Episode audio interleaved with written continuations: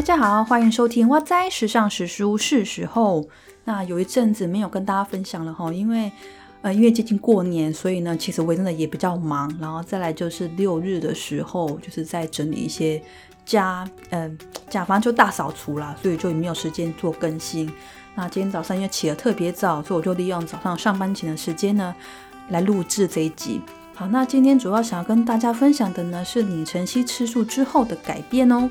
上一集有提到说他的，他觉得他自己的脾气变好了，感觉能量更清新了。那身体其实也有不同的变化哟。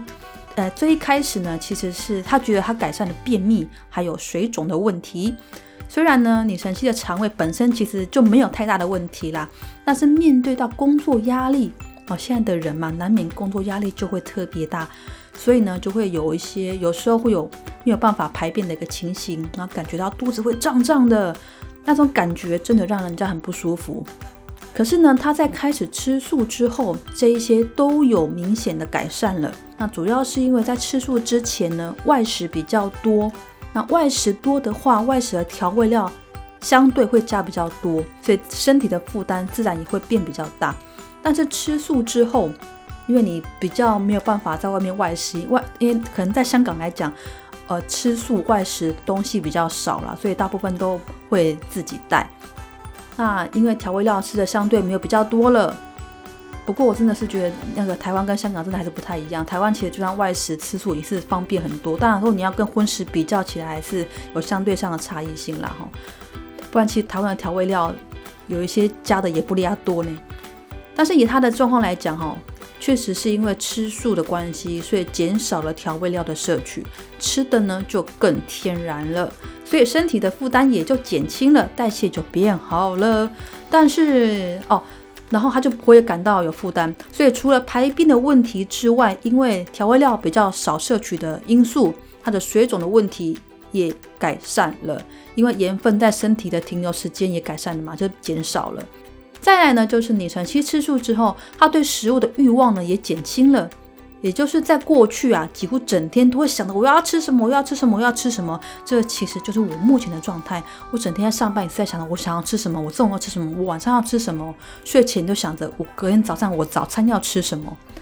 其实很多人应该都这样吧，赚钱不就是为了生活，生活就是为了吃嘛。好，不过呢，他在吃素之后呢，因为香港的素食我真的觉得比较少啦。像我们那港式饮茶比较有名的，大概就是养心茶楼嘛。你还有听过哪一间素食的港式饮茶在台湾吗？好像很少，非常非常少。所以我就在判断，香港的素食真的也很少。所以他对食物的欲望有相对的减轻了。不过呢，他因为他吃素主要就是因为不想要伤害动物嘛，所以慢慢的看到荤食他就不想吃了。那也是因为这样，他整个心境上也有不同的转换哦。只要对他来讲啊，只要不是太难吃、难以下咽的东西，他都可以接受。大概也是因为这样，所以对食物的欲望就减低了。所以在台湾吃素的你，吃素的我，真的就超级幸福。因为呢，我从小到大就吃素长大嘛，我对吃的欲望一点也没有减轻。不然怎么维持圆嘟嘟的身材呢？而且从小吃素到大了才由荤转素，其实是不太一样的感觉。因为对我而言是自然而然，没有所谓的转换期嘛。那这呃成人之后再由荤转素，确实会有一段适应期，所以也可能也是因为这样子啦，所以他的他的转变也会比较明显。好，我们接下来哦，李晨曦他有说啊，他再也吃不到会让自己上天堂的食物了。哦，那我是没有这个困扰，因为我妈超会料理的，所以我经常上天堂。所以呢，嗯，有会料理的妈妈，真是真是一种幸福，这也是一种幸福肥了哈。所以你晨曦店就了一种功夫，就是他已经到了一个不挑食物的境界。有的时候在外面呢，只要一碗白饭、一些菜爆就可以度过一餐了。那其实这个我自己很有感觉，因为毕竟虽然是从小吃素嘛，但小时候。因为有同学在啊，其实我觉得同事跟同学还是不太一样。我觉得同学的社交 social 比较密密切密集，那同事其实相对会比较少，因为大家都在忙嘛。有的时候各自有各自的家庭，你真的你想要去 social，大家都没有时间哦。所以我小时候因为从小就吃素，有时候会遇到一些，而且你知道小时候大概是二十几年前的事情了哦，所以那时候的素食其实又又没有现在那么普遍。现在我们在 Seven 至少会看到，偶尔看到三角形的素食饭团，偶尔啦，因为不是每一家都有，或是有一些微波的调理包是素素食的东西，但以前真的没有哦，真是没有的，所以相对会比较麻烦，而且以前的便利商店也没有在卖那个烤地瓜呀，所以以前真的是很不方便，现在真的是呃相对幸福很多啦。所以我也会遇到一些外出跟同学外出游玩的时候啊，没有素食店的情形。那到呃用餐时间，大家都饿了，附近只有一些荤食的小面摊，他们甚至连素食的料理也没有办法提供。所以当时我真的只是非常希望，只要有白饭跟酱油就可以度过一餐了。好，那我也曾经在冬天的时候，看着同学在小面摊喝着热汤，吃着面，但是我就是到便利商店。吃着一碗，呃，吃着一盒冰凉的布丁，就这样度过一餐。那我同学就问我说：“哇，你这样子吃得饱吗？”当然，其实，在当时对我来说，我也不知道为什么哪来的使命感，我就觉得不要让吃荤的人觉得吃素很可怜，或是觉得吃素很麻烦。这大概就是所谓的根基哈。我真的觉得根基不错啊。啊，我当时跟他讲，其实就只是吃不饿，而且布丁我也很爱吃，所以还好。啊，布丁虽然爱吃，它也不能够当正餐，因为对我来说。正餐就是应该要吃咸的东西，我总不可能在布丁面加盐吧？哦，真的是奢求一碗面加酱油都没有，因为它它的酱油好像也是荤的酱油，伤脑筋。听起来很可怜吗？对，听起来确实很可怜。但是我从小到大却不曾有这样的感觉，我不曾觉得自己可怜。为什么呢？或许在吃荤的眼里，他就会觉得好可怜呐。但是。对对我来说，或是对你晨曦来说，其实是没有这样的感觉的。为什么呢？因为我没有在内心里面做比较，我没有去比较我为什么没有办法吃这些东西，我没有生出这样的念头，我没有生出这样的想法，我自然不会感到很可怜啊。所以我没有因为他们可以吃热食，而我只能吃布丁这样的想法，我不会，我就不会觉得自己很可怜。所以我只是单纯想着。吃点东西，不要让身体饿，是很单纯这样想而已。所以呢，很自然的不会感到痛苦，或者是不会感到任何的不自在。那我妈也说，我这样可能是比较随遇而安呐。啊，我想想好像也是，就是一个比较随遇而安的一种一种心态。所以从小到大这样吃素这样上来，其实也蛮顺利的啦。我我真的我认真讲哦，我在。呃，工作的地方，因为我现在也有一小把年纪哈，那边只要没有素食，但过不久就会开一间素食，不管是小摊或是那种小摊摊卖卖便当那一种，就会有出现，不会让饿到肚子。所以其实我真的觉得上天对我还蛮关照的。所以呢，面对你晨曦碰到这样的情形，朋友们觉得他好可怜哦，他也是觉得每个人都有自己的选择啊。那他为了不想伤害小动物，所以他选择吃素。吃素呢，就是他的选择，所以他也不会因为此因为这个原因让自己感到可怜，他也不会有这样的心态，因为不会去想到比较，没有生出这样的想法，所以就不会觉得可怜了哈。不过这样的心境，恐怕真的只有走过的人才能够体会。那你晨曦有提到吃素之后的适应期呢，大概是三到四个月。因为少了肉食，那肉食里面其实包含了油脂还有蛋白质嘛，所以哦，再强调一次哦，因为在香港吃素真的没有比较，真的比较不方便的哈，所以肚子很容易就感到会饿了，所以在适应期的时候呢，就会吃大量的碳水化合物。这个我相信哦，因为我最近在开始进行减糖饮食，因为我的体脂啊真的是高到不像话，从去年的二月份开始。就一直往上飙，到去年的到去年的年底，就二零二零年的十二月，从二月到十二月，飙了大概四个 percent，四个 percent 相当多哈，相当多。那当然体重也是逐渐的上升，上升大概也是有三公斤左右哦，所以我真的觉得，也已经超超出我可以接受的范围了。我呃前一阵子去年。去年中我尝试做一六八断食，当时是成功减掉脂肪。可是那个时候呢，我断的比较彻底，也就是我饮食有去做调整，我只会自己带便当。然后我在两个月前我又尝试这一次断食，就一六八断食，可是这一次就比较失败。我发现我的体脂没有什么降，体重也没什么变化。那可能是因为我真的在那八个小时可以进食的时间，我没有认真的去做选择。所以呢，大概这一个这一这十天来啦，这十天来我就开始在做减糖控糖的这个动作，就控糖再加上一六八的断食。那我真的发现体脂掉好快，也就是说我自己的身体其实是对碳水化合物的分解能力非常差，我自己会这样感觉。但是吃素呢，因为当我真的在在选择控制糖类的摄取的时候，我才发现说吃素的人真的大部分都是靠淀粉在吃饱的。像我，我只是跟我妈讲说，我不要吃饭。然后我哥啊，跟我妈就觉得说，你这样吃得饱吗？干嘛那么那么无聊做这种事情，或者是这样子不好吧？就好像不会饿死一样。可是其实真的不会，因为认真规划不吃碳水化合物，才认真的思考有什么可以让我吃饱的。所以呢，我会让自己我的便当里面会有三样菜。第一个就是主菜，那主菜不是像外面便当的一块肉啦、一片鱼啊，什么都不是。我主菜就真的是菜。比方说，我第一天的主菜就是高丽菜。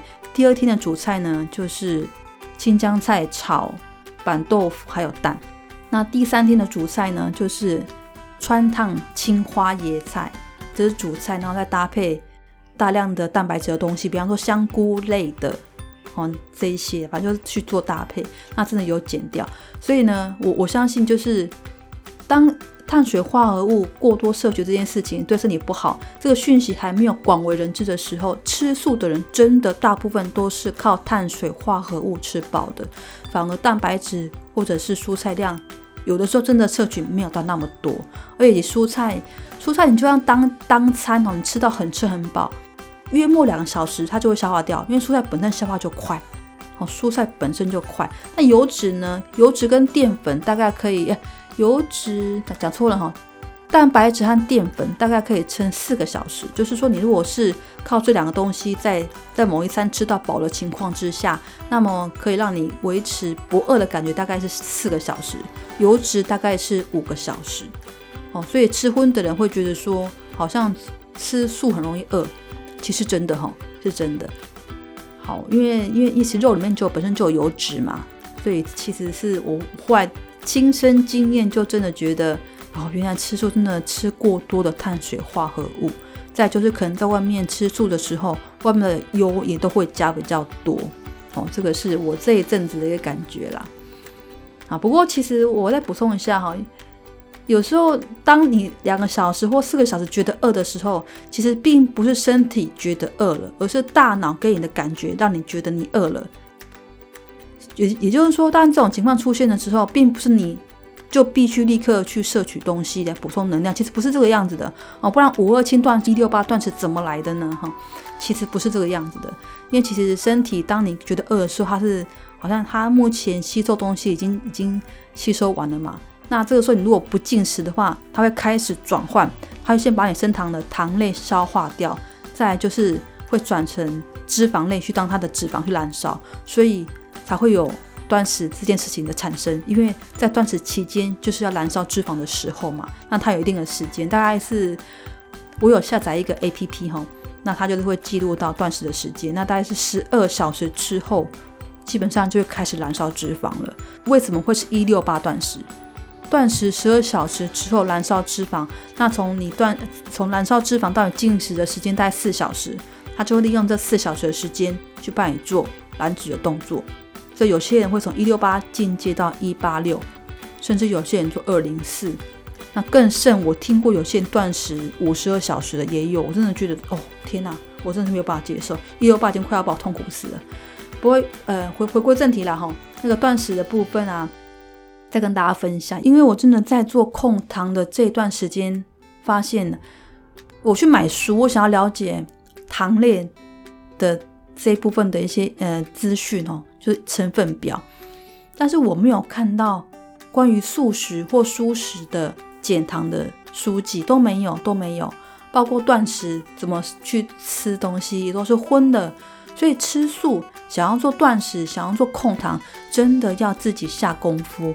我在网络上搜寻啊，也是有一篇的那个呃文章也是提到说，素食者要做控糖很辛苦，因为你没有什么可用的资讯，哦，这是真的啦。所以我也是想说，借由自己的一些经验，未来或许会跟大家分享，如果你是吃素的人，你要怎么样去做控糖这件事情，哦，这个之后再跟大家分享，因为我也是有下一些。功夫在里面，但不过因为我也是刚刚开始不久，那等情况，等我真的有成功减下来了，再跟大家分享啊我的控糖的一些经验。好，我们回来，那你晨曦之后呢？他有发现说，哎，我前面讲到哪里？那我来看一下哦，对他就是讲到可怜这件事情，然后适应期嘛，适应期会吃大量的碳水化合物。不过我觉得，如果是现在的来讲呢，我相信他会慢慢找到可以吃素的。更健康的管道，而不是吃素，绝对不会是只有糖类才能够吃饱。吃素一样有优质的、优质的油脂，比方说像坚果哦，或者是现在很多的植物肉，其实素食蛋白质类也不少啦。只有你要去挑，真的要去挑。然后会发现一件事情，哎，我们之前在讲说吃素的人不要吃塑料，但是你知道吗？现在反而很推广塑料这件事情，为什么？因为塑料是什么做成的？塑料不外乎就是大豆纤维、小麦纤维，然后这些东西不就是植物肉吗？所以我现在在跟别人分享的时候，我都会说啊，我这个不是塑料，这是植物肉。然后大家就哇哦，可是其实吃素的早就很流行了，你知道吗？早就是蔚蔚为风潮。当然，现在的植物肉它的配方是更健康的啦。如果跟一般的传统塑料比起来，其实传统塑料。它确实也是有加工过很多的，那未来我们再分享控糖那个时候我们再分享，因为还就算你是吃塑料还是要挑，如果你吃的塑料是口味很重的，你一吃就觉得这个很多的加工物，很多的调味料，那这就不是好的植物肉，要挑尽量是更单纯化的，不然为什么现在很流行的那个植物肉那么贵？因为它们成分有去做挑选，它并没有过多的调味料在里面。这个大概是这个样子，好，所以我相信他应该之后会慢慢做调整，因为真的吃过多的碳水化合物，如果没有把它消化掉的话，形成脂肪是非常快速的，会很快就变胖了。那除了这一点之外呢，你曾经在吃素之后有发现他的肤况变差了，怎么会这样呢？吃素不是应该皮肤变好的吗？不过呢，他后来有上网去查，才发现说，原来他的肤况变差是因为身体正在排毒。所以大概有半年到一年的这个期间，我没有认真在看呐哈。他有一很长一段时间肤况都很差，可是，在某一个时间点，可能是半年或八个月之后吧哦，他有一次在洗完洗完脸，然后敷完脸，然后发现哎，他的皮肤变得超细致的，超好的，甚至比以前更好了。所以他也发现说，哦，原来那段时间真的是在排毒，等身体完全排毒完之后，其实状况也就改善了。不过呢，由荤转素会肤况变差这件事情，其实是因人而异，不是每个由荤转素都会遇到这样的状况。因为也是要跟你在吃荤的期间，你摄取多少的所谓的毒素这件事情嘛，所以我相信这是因人而异啦。好，那这就是我们这一集分享的是，呃，你晨曦吃素之后的一些身体的状况的改变哦。那下一次我想想看啊，下一次我们来分享一下我的一些。控糖的生活日记好了，就是吃素的控糖的这一方面的资讯，跟大家多分享。那我们就下次见喽，拜拜。